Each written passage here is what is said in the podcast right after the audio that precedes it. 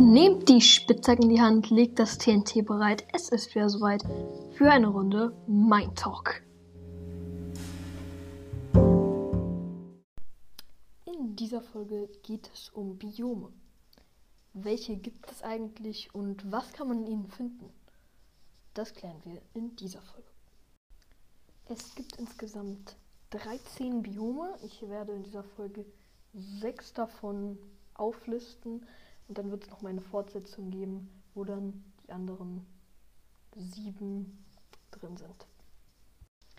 Als erstes geht es um den Tafelberg. Tafelberge sind selten. Sie bestehen aus Keramik und rotem Sand.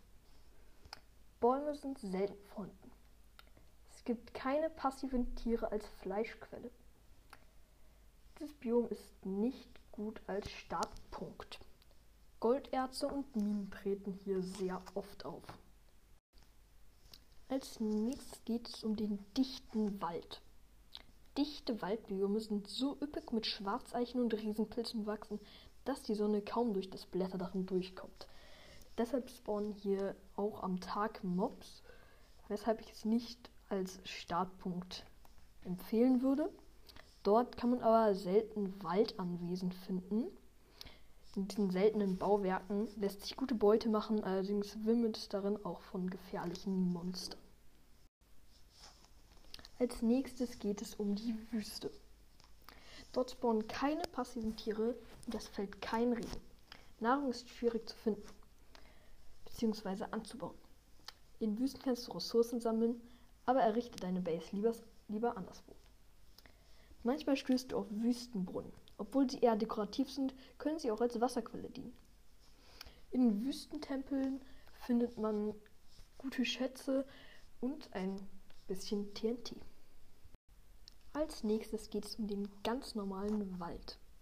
Wälder sind ein idealer Spawnpunkt, da sie viel Holz fürs Crafting bereithalten. Die Oberfläche ist mit Eichen bedeckt.